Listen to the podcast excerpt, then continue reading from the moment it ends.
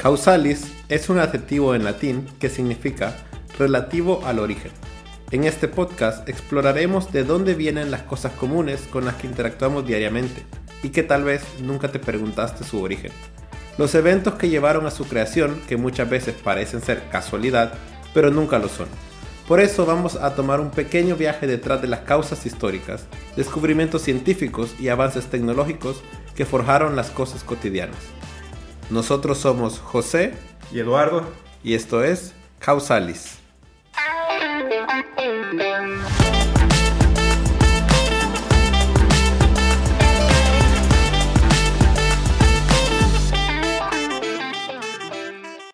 Bienvenidos al episodio 9. Hoy vamos a hablar del trabajo, tal vez más específicamente del horario laboral, por qué trabajamos 8 horas al día y cómo llegamos hasta aquí y qué es lo que pasa en otros lugares y qué es lo que el futuro nos depara.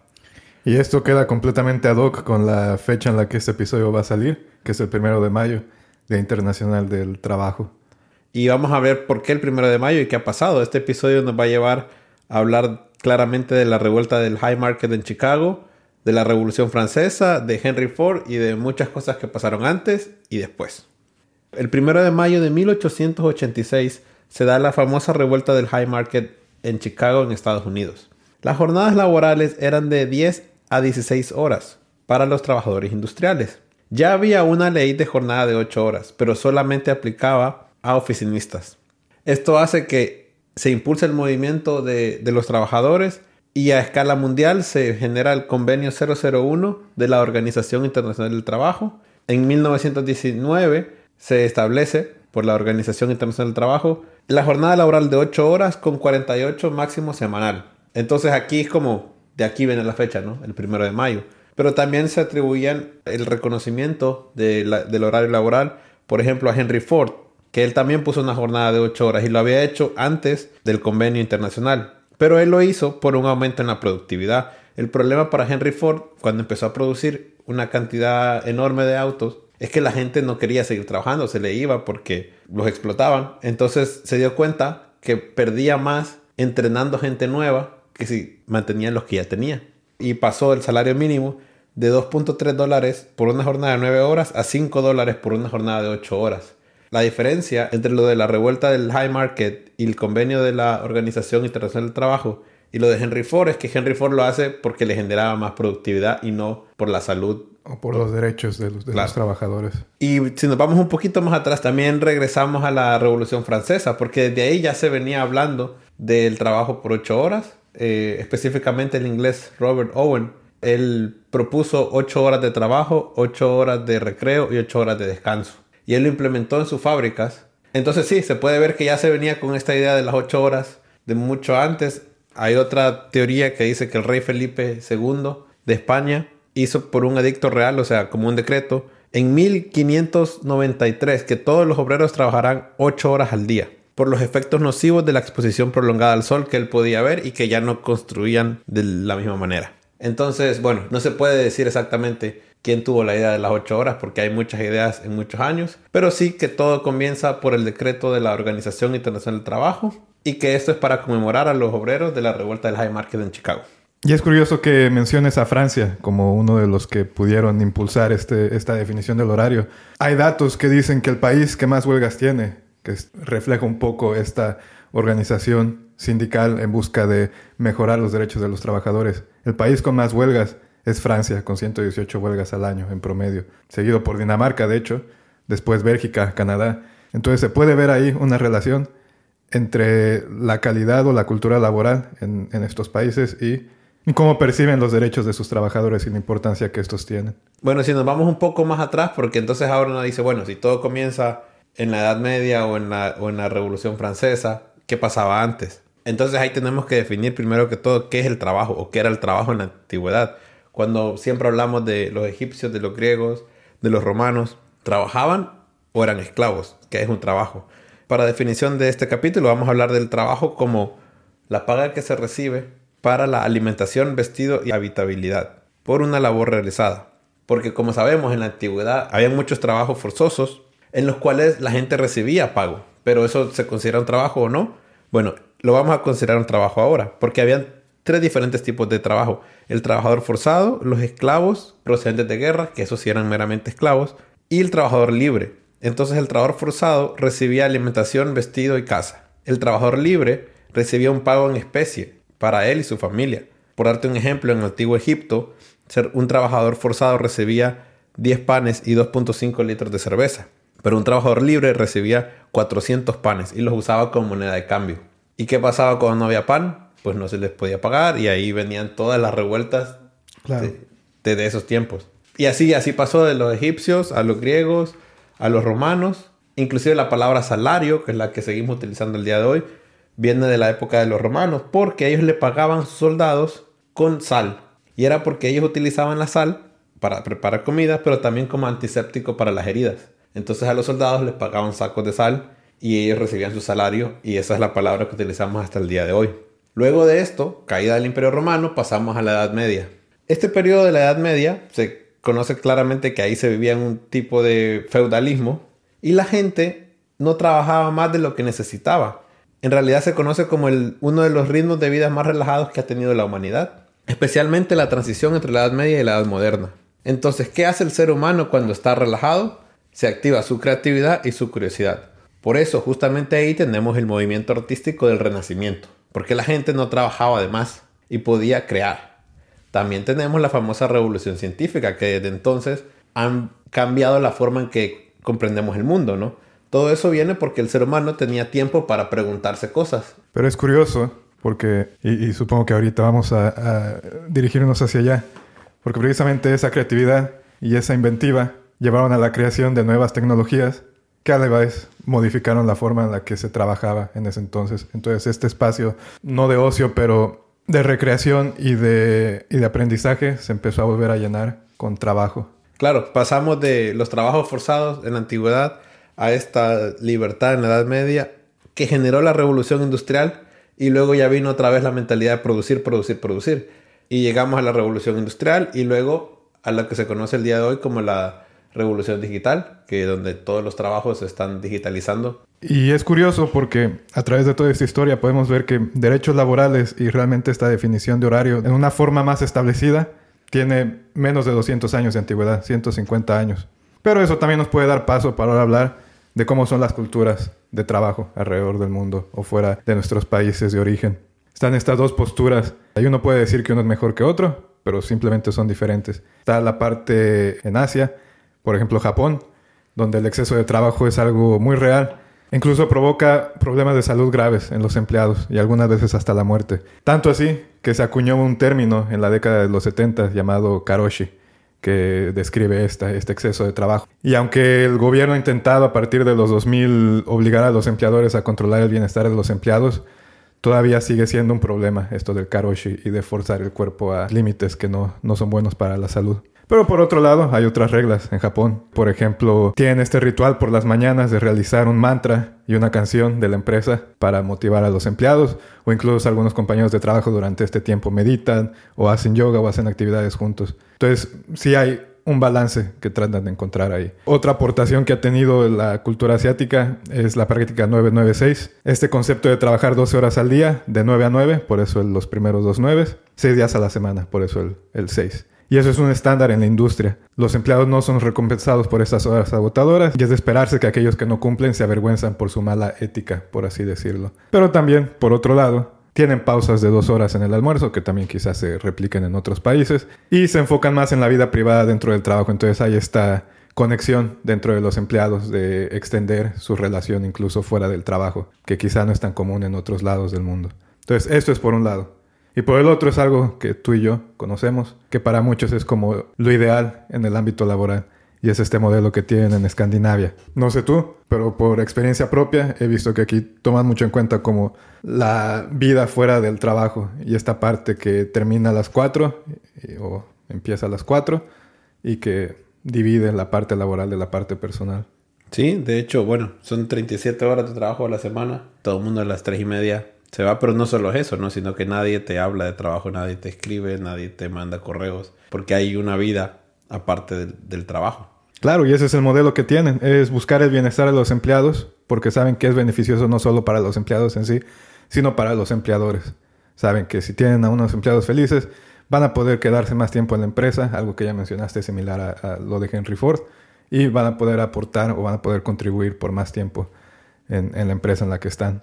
Pero no solo eso, creo que también que el empleado tiene más voz, por lo que aquí se ve siempre el empleado tiene algo que decir y no se lo queda para él mismo, cosas que en otros lados no, no pasa. Y es curioso que menciones eso, porque de hecho hay todo un concepto alrededor de esa igualdad, por así decirlo, que se llama la ley de Jante o Jante Lowen. Y es eso, compartir los ideales igualitarios en los que se basa la infraestructura.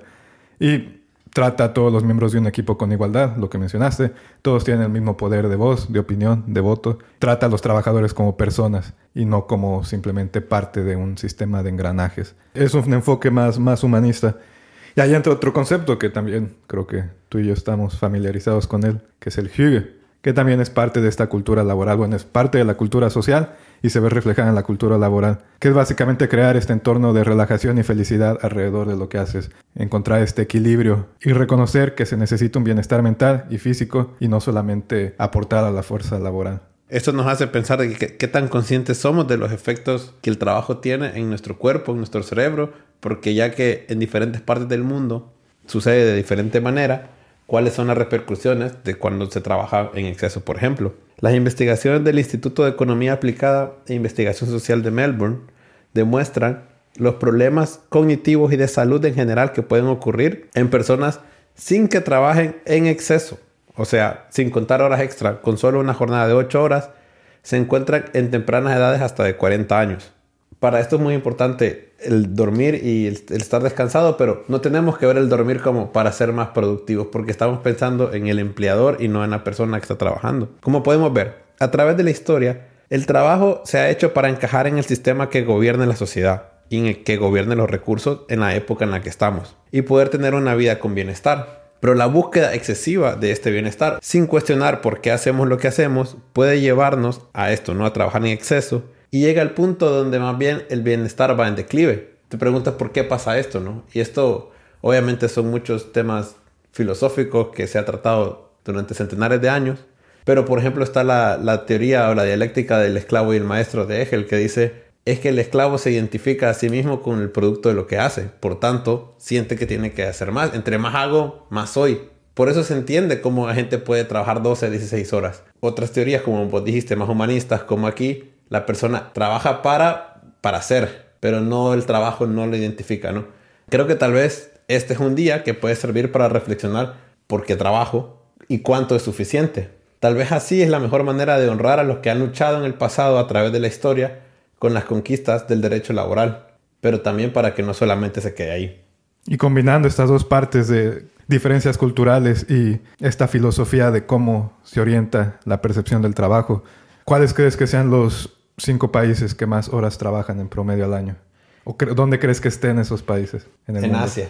Algunos, número uno, México, 2.137 horas en promedio al año. Después Costa Rica, después Corea del Sur, Rusia y el quinto es Grecia con 1949.